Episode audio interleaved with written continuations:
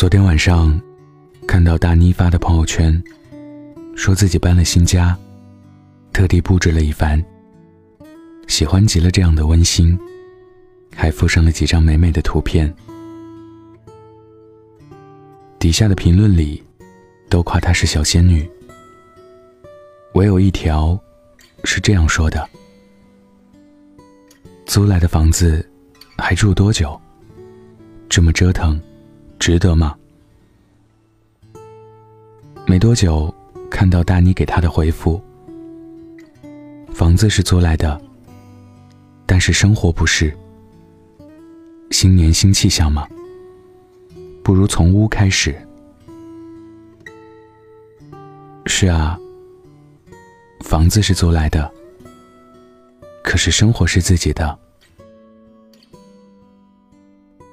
突然想到朋友周周，北漂多年，隔一段时间就会搬一次家，但从不会随随便便就凑合将就，一定会装饰成自己喜欢的样子。有次他大半夜发消息给我说，终于收拾完了。发过来的小视频里，已然是焕然一新的屋子，铺了地毯。贴了他喜欢的墙纸，飘窗上还放着一套茶具。我问：“你不累啊？稍微收拾一下，先睡觉要紧啊。”周周说：“不行，屋子里太乱，我睡不好。这样多好，睡得也舒服。”记得以前看过的一句话说：“一屋不扫，何以扫天下？”说白了，一个人的状态、气场，往往表现在生活的方方面面。房间的样子，其实就是一个人生活的样子。去年过年的时候，我和家里人一起去亲戚家拜年。一进门，就被屋子的杂乱吓了一跳。购物塑料袋丢在地上，孩子的玩具几步就一个，几只袜子分布在各处。沙发上横着外套、裤子，地上橘子皮、瓜子壳、巧克力包装。我有些懵。过年再热闹。也不用热闹成这样吧。总算是在沙发上坐下来，面前桌上的油渍新老相加，看来是经常在电视面前吃饭，却总忘记擦一擦桌子，收拾一下。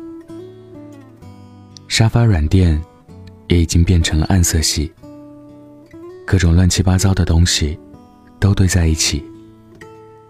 总而言之。就是一个字，乱。终于熬到从他们家出来，我长长舒了口气，小声吐槽：“家里这么乱，看着真的舒服吗？”妈妈笑着说：“我来他们家几次都是这样，人家也干脆不收拾。你这还没进卧室呢。上次我去他卧室看宝宝。”衣服堆得像小山一样，也不叠一叠收起来。我忍不住啧舌。都说看一个人的房间，就能看出很多东西。这话真不假。你看那些屋子里乱七八糟的人，平时生活也大多邋遢、不精致，对什么事都得过且过。凑合将就，这样的人不够独立，很少有自己的思考和判断。房间的样子，就是一个人生活的样子，而生活状态，最能反映一个人的未来。越认真，越幸运；越邋遢，越将就。在看综艺《亲爱的客栈》时，特别喜欢刘涛的生活方式。刘涛说：“我喜欢哪哪儿都不要有东西，干净一点。”在节目中，他整理物资时干脆利落，各种大包小包、大件小件，到他手里都有了自己合适的位置。客栈里很快就被收拾得整整齐齐，让人看着特别舒心。在他收拾客栈的过程中，我看到的是他平日里的精致和干练。一个对房间不将就的女人，必定是一个对生活、对工作、对人际交往都有分寸、恰到好处的人。这样的人，才足以掌控自己的命运。松浦弥太郎说过这样一句话。你怎样度过一天，就怎样度过一生。睡觉、吃饭，占据我们一天中的很大一部分时间。房间就像是人的归属，在外面风光也好，落魄也罢，这里都是只属于你的安身之所。人会变得放松，我们在房间中休息、做事。从中汲取我们出行时所需的能量。一个对房间随意邋遢的人，生活中也很难成为一个睿智果断的人。有的人觉得凑合一下就行了，可凑合的不只是你的生活体验，更是你的人生。房间。会暴露出你的人品、习性、三观。它影响着你的日常、工作、未来。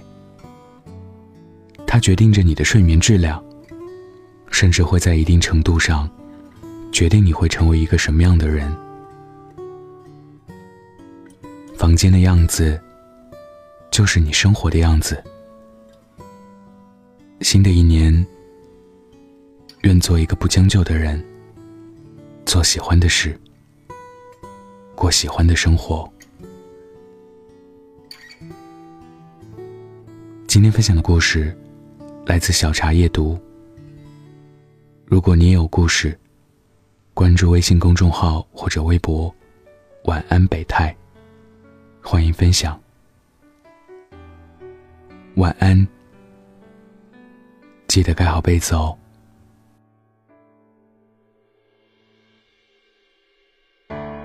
要用多少个晴天，交换多少张相片？还记得锁在抽屉里面的滴滴点点，